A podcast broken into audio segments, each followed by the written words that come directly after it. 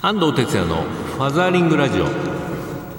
皆さんこんにちは。この番組は父親支援の NPO 法人ファザーリングジャパン代表の安藤哲也がパパにとっての耳入れな情報をグッドミュージックに乗せてお届けする番組です。はいというわけで今週も始まりましたファザーリングラジオ、えー、夏休みなしでお届けしております、えー、もうお盆休みのねシーズンになりました。花火大会ももう終わったんでしょうかね。まあ、僕も来週は比較的あの休みが取れそうな気配もうね今年の夏ちょっと忙しかったんでね、えー、ちょっと休みたいなと本当に今最近思ってます、えー、皆さんはねどんな夏休みでリフレッシュされるんでしょうか、まあ、その辺もね何かお便りいただければご紹介したいと思いますファザリングラジオではツイッターも受付中です。ご利用の方は、ハッシュタグ、シャープ84に FM をつけてつぶやいてください。それでは、えー、夏バテに負けず今週もファザーリングラジオよろしくです。この番組は少子化問題の解決を目指す一般財団法人ワンモアベイビー応援団の提供でお送りいたします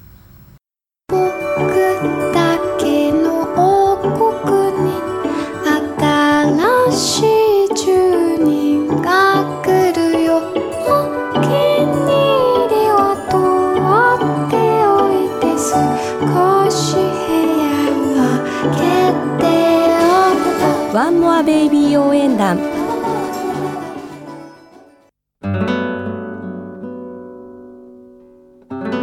ファザーリングラジオ FM 西東京からお届けしています。ここからはインフォメーションのコーナー子育てに関する情報など最新トピックスを紹介しています。今日はですねあの、まあ、ファザーリングということであり子どもの生きる力を育てる父親の役割についてね考えてみたいんですけども、えー、ミクという子育て雑誌の方にですねファザーリングジャパン顧問の小崎康弘さんからねえー、いいコメントが出てましたんでねちょっとこれにもとにお話ししたいと思います、えー、子供の生きる力を育てる父親の役割、えー、パパはガツンと叱る役という方針の家庭も多いのではないでしょうか。母親の役割父親の役割母性不正パパとして子供にどう関わっていいのか、え小崎先生はねこんな風に言ってます、え3つの力が混ざり合い自分らしく生きていく力が大事だということですね。まあ、生きる力って、まあ、最近よく言われますから、まあ、具体的にどういうことなんでしょうか、えー、この3つの3つだそうですね。1つは自分自身を発揮する力、えー、自分の思いや、ね、行動を移したり、えー、行動に移したり表現したりすることです。個性の発揮や自己表現ができるということ。自分の気持ちを伝えることができたり自分の好きなこと得意なことに熱中し打ち込んでいく力です。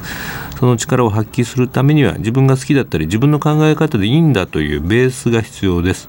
つまり自分に対する信頼感や自己肯定感を持てることが大切になりますと。そうですね。はい。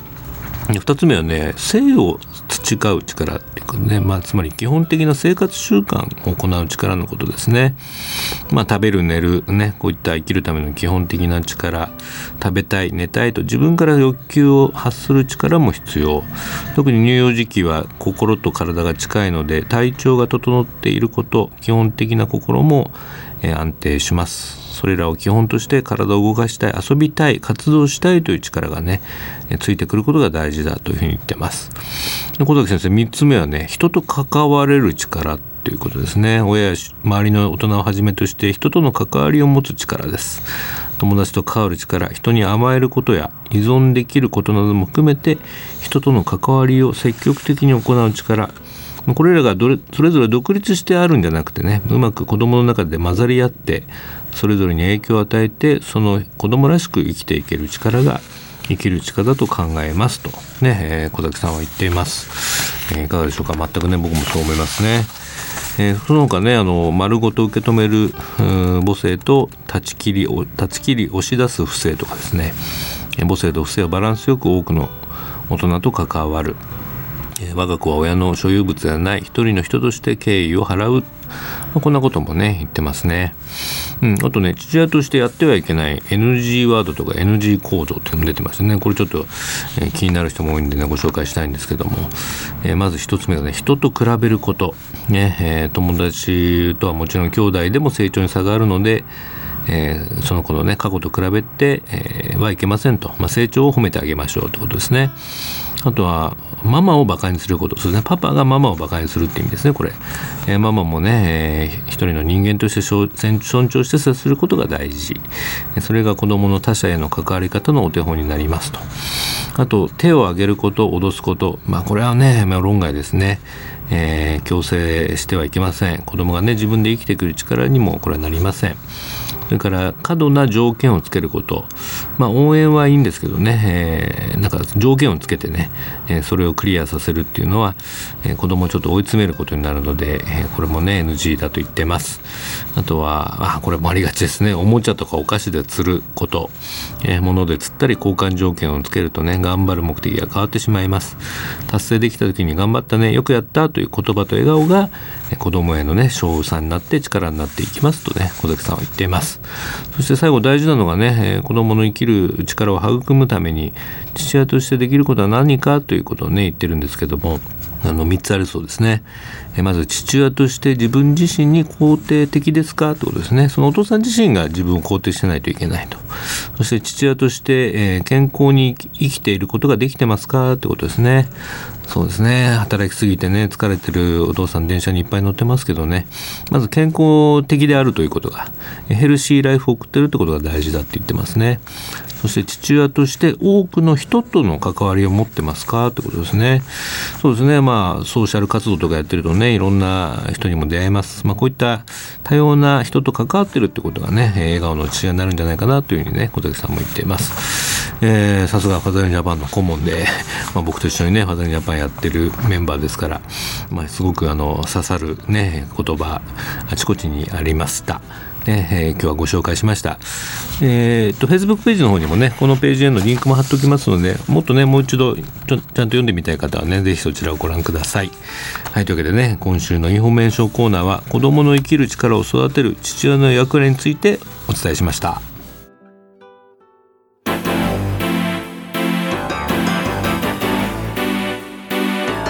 ハザーリングラジオ FM 西東京からお届けしています。ここからはソーシャルカフェのコーナー日本には社会的な課題がいろいろありますがそれを何とかしたい社会を変えたいという思いを持ってソーシャルな活動を実践している方をゲストにお呼びするコーナーです。え今日のゲストは北九州市で親子コミュニティを主催するボボア代表の相川あゆみさんとお電話がつながっています。相川さんこんにちは。こんにちは。よろしくお願いします。はい、先日は北九州市でありがとうございました。こちらこそありがとうございました。初めてね、初めてお会いしたんですけどね、はい、なんか。はい、意気投合しちゃいましたけども、はい、そうですね、はい、はい、非常に嬉しい出会いでした、はい、このボボアというね活動今年からですか、本格的に始めたのは。本格的に始めたのは今年ですね、うん、はい。そうですか。はい、えー、まあ、小さいお子さんのいる、まあ、親と、はい。まあ、子供への支援ということだと思うんですけれども、はい。はい。まあ、どうどうしてこの活動を始めようと思ったんですか？えー、っとですね、始める、まあ、きっかけというか私の思いとしてはですね、はい、まあ、あの自分自身があの、まあ、よくあの聞くお話だと思うんですけど、うん、まあ、あの自分自身がですねその子供を出産して、うん、あの子育てをしている中でですね、うん、まあ、あのただちょっと違うあの他の、えっと、NPO さんとかとちょっとこうあの代表の方と違う点としては、まあ、別に私自身があのすごく困っているとか、あのそういう問題にあのぶち当たったっていう感じではないんですけど、あのただその近くにあのいる知人のですね、うん、子育て中のあの親とかを見てると、うん、あの非常にですねあの子育ての方法というか、はい、あの母親っていうその父親もそうですけど、うん、でその親像を何かこうちょっとあの間違ってるんじゃないかと。いうふうにあのちょっと気づき始めて、うん、非常にあのこ子供がまあ生まれて、うん、家庭にとってはあの非常に幸せなことだったはずなのに、うん、まあ、それがきっかけで、まあ、あのきっかけというか、ね、一つのそのきっかけで、うん、あの離婚とかにつながったりとか、えあのなんか親がちょっとこうあの病んでたりとかですね、うん、あのそういうこう親を、あのよく見かけるようになって。うん。まあ、何とかしたいと。うん、それってなんかこう、あのまあ子供にとって良くないんじゃないかっていうのが、まあ、私の直感で。はいはいはい、そうですね。はい。まあ、僕らのファザリングジャパンもね笑ってる父親になろうって言ってるんだけどね、まあ、お母さんもねやっぱり、はい、まあ、より子供と一緒にいるお母さんが笑ってないと子供のね、はい、状態も良くないでしょうし、うん。まあ、そういうことを実際相川さんもお子さんあの育てながら周りをみ、はい、周りで見えてきちゃったんだよね。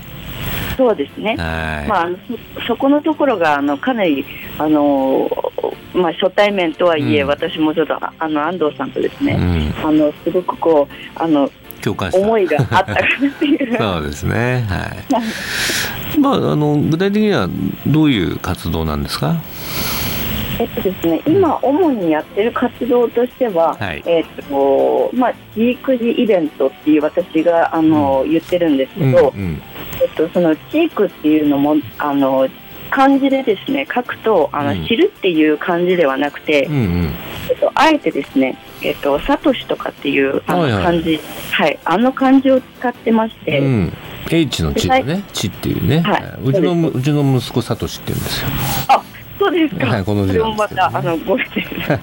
はい。なるほど。地育児ということですね。はい、ここのまああのサトシっていうまあ名前で付けられてご存知だと思うんですけど、はいはい、まああの物事をよく知ってわきまえるとか、うん、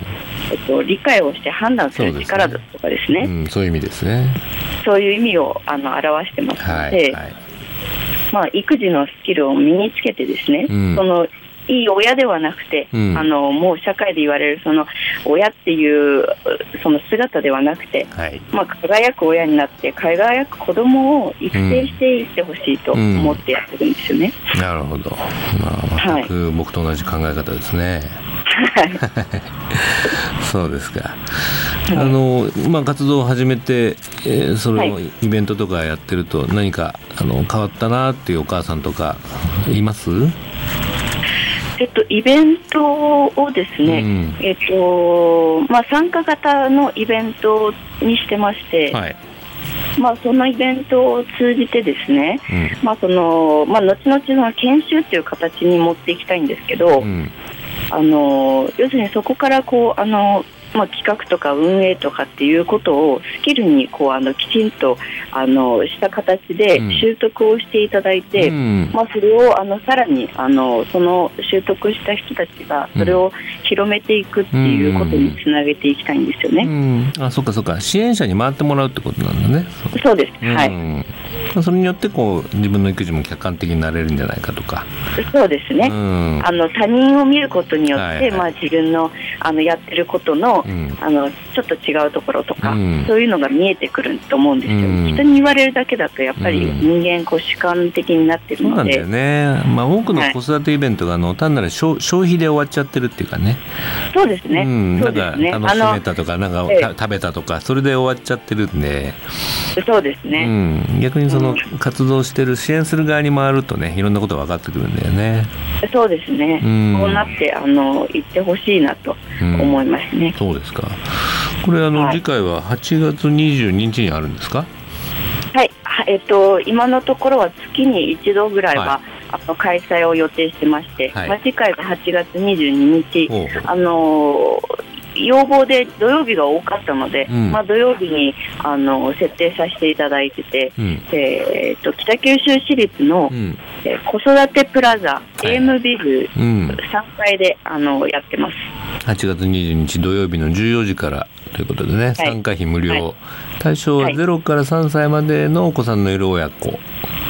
そうですね、あのというのもあの私が設定してえっと、3歳っていうのもちょっと幅く広く広げてるんですけど、うん、まあ、あの三つ子の魂100までじゃないですけど、うん、まあ、3歳まではあの非常に大事な時期として、うん、あの考えてますので、ね、まあ、3歳までの対象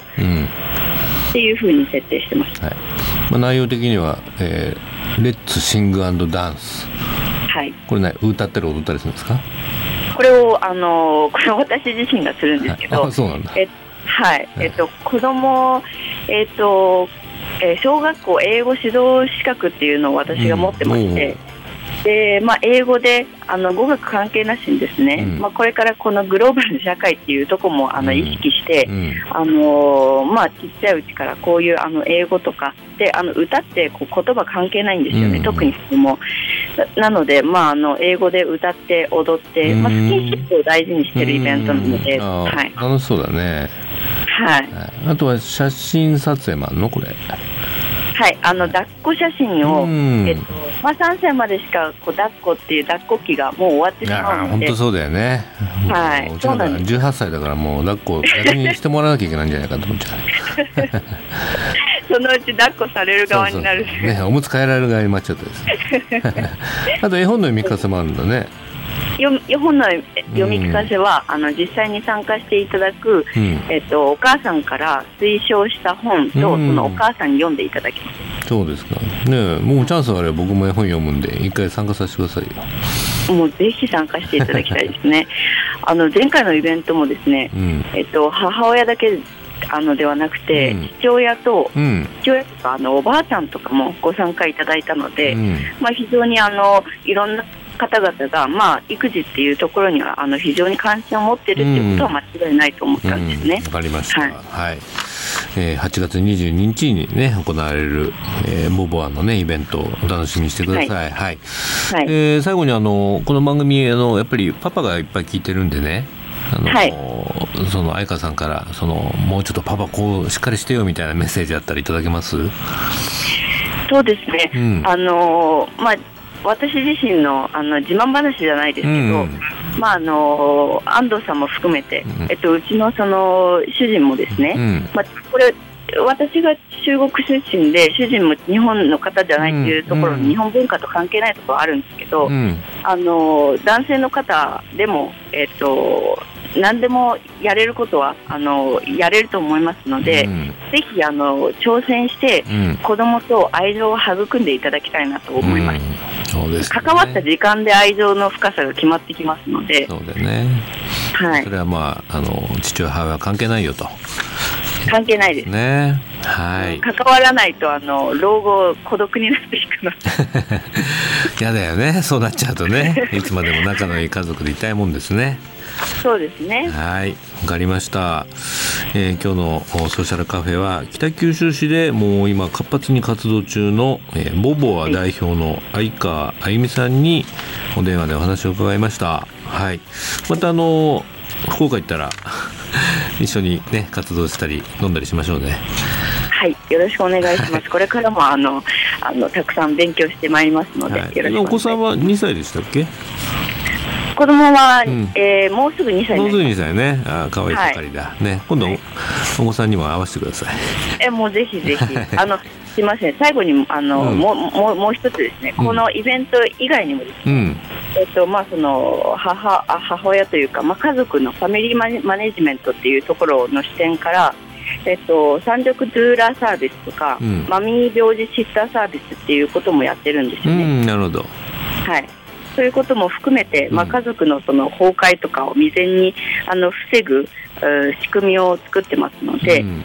はい、今後もあの活躍をちょっとあのいろいろご支援いただければなと思ってます。はい、わかりました。はい。はい、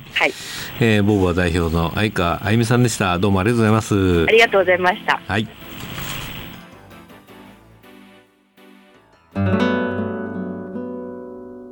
絵本コーナーパパ読んでです。このコーナーで週末パパが子供と読みたいおすすめの絵本を一冊ご紹介します、えー、今週はこちらですね、えー、ダース・ベイダーとルークという絵本です。ちょっと読んでみましょうね。遠い昔はるか銀河の彼方で。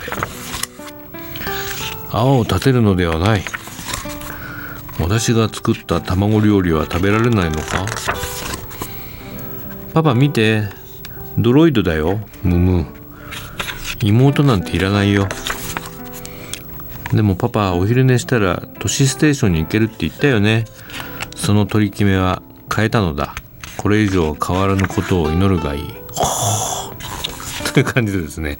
これあの、まあ、スター・ウォーズですね。あのダース・ベイダーとルーク、まあ、これ実は親子なんですけれども、まあ、そのルークが4歳の時のね、まあえー、そのダース・ベイダーパパのですねえー、子育てを、ま、描いた絵本なんですね。これ面白いです、えー、まあ、日常的なねあの親子のストーリーは本当にまあ普通の家庭と同じなんですけどね。なんかこういちいち出てくるお父さんがダース・ベイダーっていうのがね、えー、とてもこうシュールな感じが、まあ、スター・ウォーズマニアだけでなくちょっとねこう笑える絵本になってるかなと思います。えー、今年そうですね12月18日にまた「スター・ウォーズ」の新作「フォースの覚醒」がですねやってくるということで、まあ、僕も大ファンなんでね期待してるんで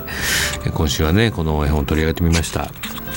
えっと、絵本ナビにもねこんなレビューが来てますね。えー、こちらはマダム・ヤンさん40代のママ女の子12歳と男の子9歳のお母さんですね。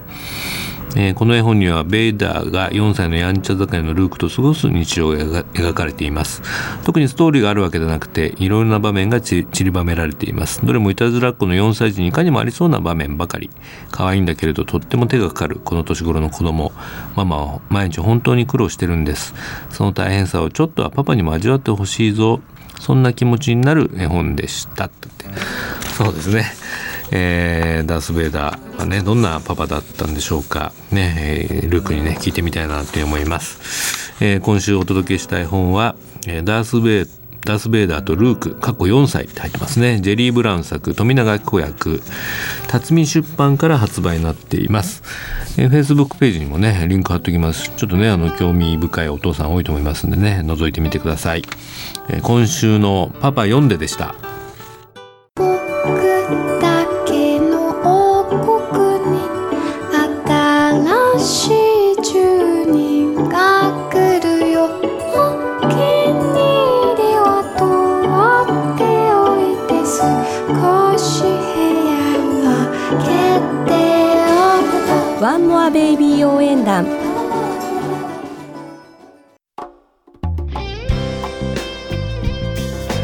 ァザリングラジオそろそろお別れの時間になりました、えー、来週は僕もね仕事お休みなんですけどまた再来週からの仕事再開ということで8月19日は栃木県大田原市に行きます、えー、イクボス講座ということで、えー、講座をね行いたいと思います、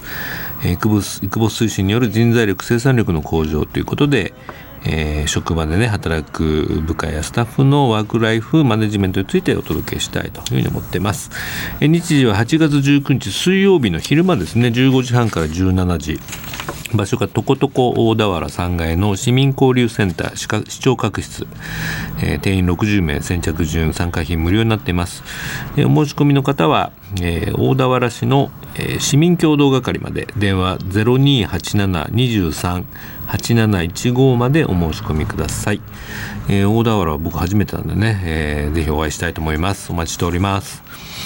ファザーリングラジオではリスナーの皆さんからのメッセージもお待ちしております。FM 西東京のホームページからリクエストメッセージのバナーをクリックして必要事項を入力して送信ください。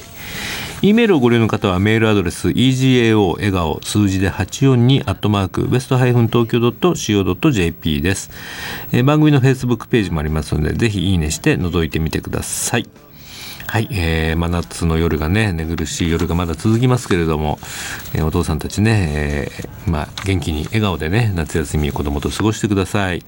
えー、来週もファザリングラジオはね、えー、お休みなく、えー、お届けしたいと思います、えー、今週は以上です。お相手は安藤哲也でした。パパの皆さんまた来週まで Keep on fathering。バイバイ。この番組は少子化問題の解決を目指す一般財団法人ワンモアベイビー応援団の提供でお送りいたしました。